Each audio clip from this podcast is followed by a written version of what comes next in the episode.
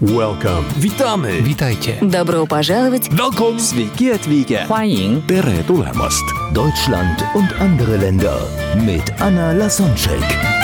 Der erste und einzige Podcast in Deutschland, Österreich und der Schweiz, der sich mit interkultureller Kommunikation beschäftigt, spannende Impulse über fremde Länder liefert, entfernte Kulturen näher bringt und erfolgreiche Menschen mit internationaler Erfahrung interviewt. Heute im Gespräch mit Anna Lasonczek, Gary Das Thomas. ist auch so eins der Gründe, wie, weil da, da, darüber haben wir noch gar nicht gesprochen, wie du dazu kamst, dass du gerade so ein Unternehmen führst und dass es dein Alltagsthema geworden ist, ja? Also der Bedarf ist da. Ich war auch einige Jahre selber im Konzern tätig und da zu erkennen, wie verschieden geführt wird, war faszinierend. Wie Führungsstile im Unternehmen und Mitarbeiter im Unternehmen sehr, sehr, sehr, sehr different ist.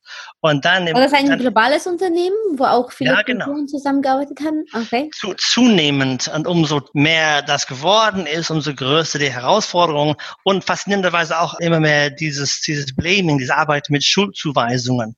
Das ist auch ganz menschlich, dieses Nein, nein, wir machen das richtig. Wie wir das kommunizieren, wie wir arbeiten, wie wir führen, ist richtig. Das kennen wir nur so. Die anderen machen es anders und das rutscht sehr leicht in ein, das machen die auch falsch. Mhm. Das ist nicht normal und so weiter und so fort. Und das, fand- das fand ich und finde ich total faszinierend, weil eben unsere ganzen Arbeitsweisen in Zukunft sich angeblich anpassen sollen.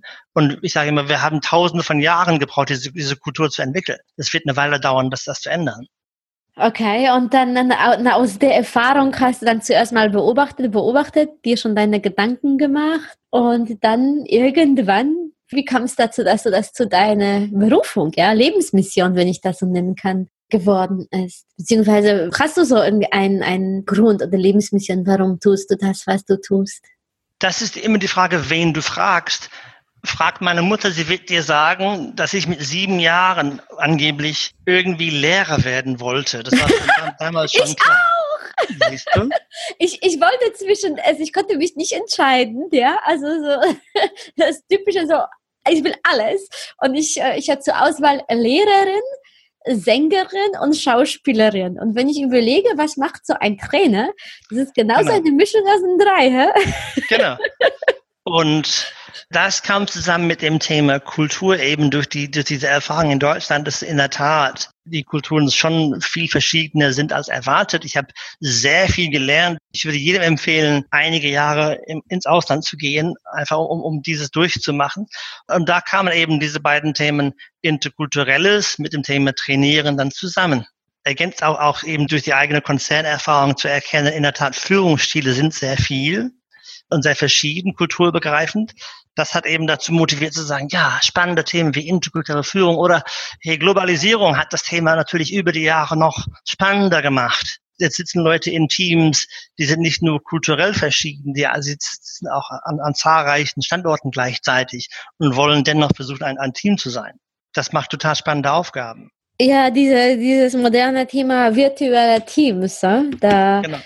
Da hast du mir vorher, bevor wir das angefangen haben aufzunehmen, über das Buch Die virtuelle Katastrophe erzählt. Genau. Magst du was mehr dazu sagen? Das ist, glaube ich, ein Ja. hochspannendes Thema. Also ich arbeite auch oft mit Menschen, teilweise über Jahre, die ich nie live gesehen habe. Es ist verrückt. Es ist auch nicht gut, die nicht gesehen zu haben. Das Buch hat eben dieses, dieses Thema, dieses Wort im Titel Katastrophe aus einem guten Grund. Die meisten dieser Teams, die virtuell arbeiten, die arbeiten nicht sehr high performance, die können besser. Im Grunde ist es auch nachvollziehbar, natürlich. Die Mitarbeiter, die Führungskräfte, die arbeiten auf derselben Art und Weise wie bisher im Face-to-Face-Team, nur halt über Distanz. Und das geht nicht auf. Inzwischen haben wir eine Grunderwartung, die, diese Teams können höchstens mäßig zusammenarbeiten. High Performance geht irgendwie nicht. Das ist Mythos, das, das, das ist ja Blödsinn. Was wohl geht, ist ja hinschauen, wie schaffen wir wunderbare, wichtige Themen wie Identity. Wenn du jetzt jeden Tag in dieselbe Firma fährst und parkst dein Auto auf dem Parkplatz oder gehst mit deinen Kollegen essen in, in der Kantine mittags und so weiter oder triffst Kollegen hier auf dem Flur oder in der Kaffeeküche, entwickelst du in, in, in der Zeit mit dem Team oder mit dem Unternehmen so ein, so ein Wir-Gefühl, so ein Identity.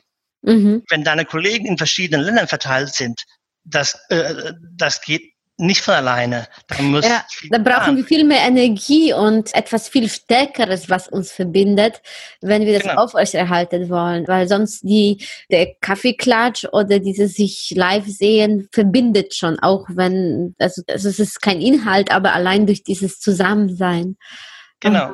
Ja, ich, ich merke, du brennst für das Thema, also so ja. Führung, virtuelle äh, Teams. Was, was gibt es sonst noch so Themen, wo du sagst, wow, da, da hättest du gerne, dass mehr Menschen sich dessen bewusst werden, was. Ja, ich würde vielen Teams empfehlen, vielen Menschen empfehlen, schiebt das bitte nicht immer alles auf Kultur. Vieles davon ist, ist ja, Leute kennen sich gar nicht erst. Die haben keine Basis da für, für Vertrauen. Vertrauen, wie wir wissen, geht hier über Gemeinsamkeiten wenn du jetzt einen Menschen persönlich kennenlernst, live, face to face, ist es hinterher ein ganz anderes Gefühl, vor allem wenn, Zeit da ist zu erkennen, wo bist du wie er, wo ist er wie du. Und diese Basis, wenn das fehlt, gibt es keine gescheite Teamarbeit. Und hinterher wird halt wieder alles verschoben auf Kultur.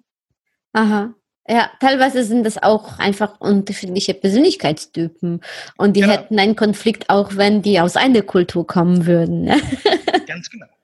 Ja, das realisiere ich oft, wenn ein Unternehmen mich anfragt nach einem interkulturellen Training, weil die meinen irgendwie, die, die Teams kommunizieren nicht miteinander, weil, weil es geht um Kultur. Und dabei äh, ist es zum Beispiel etwas mit, mit den Prozessen nicht in Ordnung oder mit der Organisation oder einfach mit den obersten Vorgesetzten. Und Kultur hat da weniger zu tun.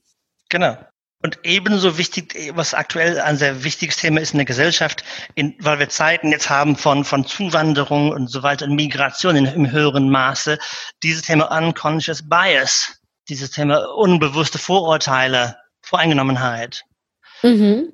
Wir haben, wie wir überall hören in Deutschland, es gibt diesen schönen Begriff War for Talents. Die, die, die Unternehmen bekommen nicht hinreichend gute Ingenieure und Mitarbeiter und so weiter. Ja, also Fachkräftemangel ist Fachkräftemangel ohne Gleichen, genau. Und mitunter ein, eine Hauptursache ist es ja auch, im Unbewussten wissen wir, wer für den Job der Richtige ist. Ich glaube, es war der Chef von Siemens, der hat mal gemeint, Siemens hat viel zu viele weiße Mittelschichtmänner angestellt. Ne? Darüber kann man streiten. Nur Fakt ist, es, es gibt im Moment nicht genügend von diesen weißen Mittelschichtmännern und die Zeit ist da, zum Glück auch zu schauen, wo finden wir andere Menschen, die, die den Job genauso gut können. Nur allein in der, in der Vorauswahl von, von Mitarbeitern wird, wird viel gemacht, sei es aufgrund des Namens oder des Aussehens oder, oder Gender und so weiter oder, oder Generation und so weiter, dieses Herausfiltern, völlig unbewusst, ob das die richtige Person sein kann. Mhm. Wir haben, wir haben viele äh, Potenziale auch unter, unter Zuwanderern, die eben nicht in Anspruch genommen werden aufgrund von, von Grundannahmen, was, äh, wie, wie die richtige Person wäre. Tatsächlich habe ich von einer Studie gehört, dass Menschen mit einem komplizierteren Nachnamen, der zum Beispiel schwierig auszusprechen ist, die bemühen sich automatisch mehr. Also die, die wollen es sehr deutlich schreiben oder die haben so, ein, so eine Last von Anfang an, weil die wissen, die müssen das irgendwie kompensieren mit, mit Leistung oder mit irgendetwas, weil, weil die gar nicht dazu kommen, sich zu zeigen. Die, die genau. bekommen teilweise nicht die Chance. Also so eine Diskriminierung, vielleicht ist das zu starkes Wort oder vielleicht auch nicht, aber da ist was dran. Ja, jeder, der aus einem Kulturkreis kommt nach, nach Deutschland oder der migriert irgendwann, steht irgendwann zumindest unbewusst vor einer Entscheidung. Will ich dieses Thema Sameness, will ich mich anpassen? Ne? Oder will ich auf Difference gehen? Will ich sagen, nein, ich bin anders, das ist gut, sondern das, das lebe ich aus. Ja, ich, es, kostet, ja, es, kostet mehr, es, kostet, mehr, Energie, kann aber für viele Leute mehr Benefit mit sich bringen. Ne? Schön, dass du es ansprichst, dass die, dass die Menschen sich dann entscheiden, ja, passe ich mich an oder bin ich mich selbst, weil ich glaube, das ist tatsächlich eine Frage der Entscheidung und der Einstellung. Genau. Vielleicht habe ich Glück gehabt oder vielleicht habe ich irgendetwas richtig gemacht in meinem Kopf, weil ich wurde so herzlich empfangen, auch mit meinem komplizierten Namen Lasonczyk, den ich Aha. jedes Mal buchstabiere. Und teilweise, vielleicht hatte ich auch ein bisschen Glück gehabt, dass ich in Passau studiert hatte, wo auch diesen internationalen Studiengang gab, ja, Sprachen, Wirtschafts, Kulturamtsstudien. Jetzt wurde es dann International Business and Culture Studies. Also dort war es normal, dass Menschen aus verschiedenen Ländern da kommen, viele Erasmus-Studenten und das war das war sehr angesehen. Also ich habe das nie als Nachteil, sondern sogar als Vorteil gesehen, dass ich aus einem anderen Land komme. Und auch in meinen Jobs, ersten Praktikas, haben die dann die Unternehmen gezielt nach Menschen mit irgendeinem interkulturellen Herkunft gesucht. Und ich glaube, weil ich einfach davon ausgegangen bin, dass es mein Vorteil ist, dass ich zwischen zwei Kulturen aufgewachsen bin, weil ich einfach zwei Seiten der Medaille kenne und dann sowohl für Unternehmen einen Mehrwert bieten kann, als auch für mich bin ich zum Beispiel in Deutschland für Sachen dankbar, die für Deutschen selbstverständlich sind. Und dadurch habe ich vielleicht ja. mehr Energie und ja, Dankbarkeit ist einfach ein wunderschönes Gefühl das hat vielleicht mit etwas mit Ausstrahlung, mit Anziehung, einfach, einfach fröhliche Menschen haben es einfach im Leben. Und ich glaube, ich bin deswegen fröhlich, weil ich einfach auch weiß, wie es ist, wenn es in einem Land nicht so gut den Menschen geht oder die sich nicht so frei verhalten können. Also nicht nur, jetzt spreche ich nicht nur von Polen, sondern auch durch Reisen, Indien und, und, und auch viele anderen Ländern, äh, Mexiko, weiß ich einfach, dass wir wirklich, dass es uns ja. so gut geht. Ja gut, das heißt, du, du hast dich auch für, für, für Verhaltensweisen entschieden, genau. die, die, nicht unbedingt alltäglich sind. Genau, und ich glaube, ich nehme das verstärkt wahr, weil das, worauf wir uns einstellen, das nimmt unser Gehirn wahr. Unser Gehirn hat zwei Aufgaben, Recht zu behalten und zu überleben. Ja? ja. Und, und, manchmal das erste mehr als das zweite. und, und das ist auch so mit Stereotypen und Kulturen. Wenn wir, wenn wir uns irgendetwas nach etwas suchen, und weil wir, weil wir gehört haben, dass die anderen so und so sind, dann werden wir genau das wahrnehmen, auch wenn es in dem Land 50-50 von den Eigenschaften äh, da genau. vorhanden ist. Das ist dieses Thema Confirmation Bias, ne? Aha. Ich habe vor kurzem eine, einen Bericht gelesen. Fakt. Und zwar, es gibt auf der Straße in Deutschland deutlich mehr rote Fahrzeuge als jede andere Autofarbe. Aha.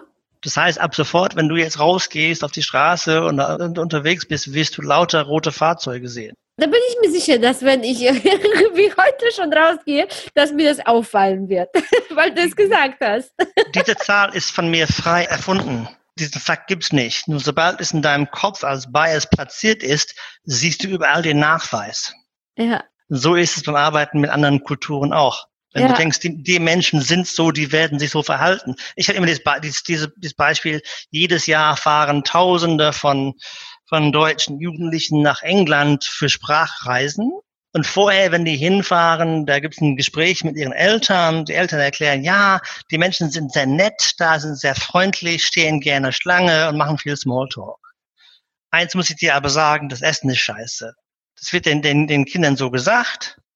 Und dann fahren die hin, machen ihre 14 Tage Urlaub, kommen zurück, können besser Englisch, weil die, weil den Sprachkurs belegt haben, hoffentlich. Und wenn dann die Frage kommt, und, und wie war's? Es war ja genauso. Die Menschen waren sehr nett, sehr sympathisch, da waren viele Schlangen stehen und so weiter, viel Smalltalk. Essen war scheiße. Eben wie wir hereingehen mit dieser Grundannahme, eben wir suchen und sehen überall Nachweis von dem, was wir ohnehin annehmen, da ist. Ja, ja, genau das erkläre ich auch in meinen Trainings und ich finde das so schön, weil das, was wir jetzt gerade besprochen haben, das können wir nicht nur auf Kulturen anwenden, sondern auf Leben allgemein, ja. Also das, worauf wir uns einstellen, das kommt eher in Erfüllung. Und deswegen finde ich auch das Thema so spannend, weil, weil das oft so für mich zumindest so dieses interkulturelle, das ist so ein Türöffner um mich auch mit tieferen Themen zu beschäftigen oder um das reinfließen zu lassen. Oder dann, wenn einmal ein Unternehmen ein kulturelles Training bestellt hat, dann kann ich dann nach, äh, wenn die mich kennenlernen, auch tiefer eingreifen. Und das ist auch etwas, was mir unglaublich viel Spaß macht. Klar passt interkulturelle Kommunikation zu meinem Lebenslauf, aber im Leben geht es auch um viel mehr, ja, also Genau. Wir können die, die Tools, wie zum Beispiel wie unsere Wahrnehmung kreiert wird oder wie wir Realität wahrnehmen, wie wir Ziele, das können wir einfach auf auch privates oder persönliches Leben dann anwenden. Genau. Geht es dir dann auch so? Also gibt es so, so deine Lieblingsthemen und so, was erfüllt dich am meisten in deiner Arbeit? Gibt es so Momente, wo du sagst, wow, es ist irgendwie, das macht so viel Spaß. Also so, also teilweise denke ich, wow, also ich habe so viel Glücksgefühle, wenn ich mich mit Menschen austausche und wenn ich sehe, wie die wachsen, dass das für mich die größte Belohnung ist. Ich denke mir, ich, ich könnte es umsonst machen ich bekomme noch Geld dafür. Ja, wir haben einen Luxus in der, in der Branche. Wir sehen die Lernfortschritte, die Lernkurve der, der Anwesenden. Die können genau nennen, was die hinterher in ihrer Arbeit, in ihrem Alltag, in der Arbeit mit anderen Kulturen anders machen werden. Das, das, das ist total spannend. Ja, und ich lerne auch von meinen Teilnehmern. Spannend ist, die kommen für gewöhnlich hin mit dieser Annahme, hier, ja, das Thema ist interkulturelle Kommunikation, wunderbar, da lernen wir ein paar Do's und Don'ts und das ist, diese, oh dieser Grund, das ist die häufige Vermutung, die da ist. Und wenn, wenn wir hinterher äh, denen die Chance geben, durch Erleben ausprobieren, dieses wunderbare Thema Sensibilisierung, das ist da, wo, wo, wo wir wirklich so einen Eye-Opener schaffen bei Menschen. Denn das ist hervorragend. Und hinterher mhm. schaffen wir ein, ein Stück mehr Toleranz, ein Stück mehr Freiheit und eine, Bereitschaft, wegzugehen von, von Schuldzuweisung hin zu, okay, was kann ich von dir lernen und du von mir? Da bin ich sicher, das schaffen wir hinterher in den Alltag im Beruf viel Gutes für, für die Teilnehmer, wie auch für deren Kollegen auch. Das ist das. Morgen in Deutschland und andere Länder anpassen oder nicht oder doch ganz anders.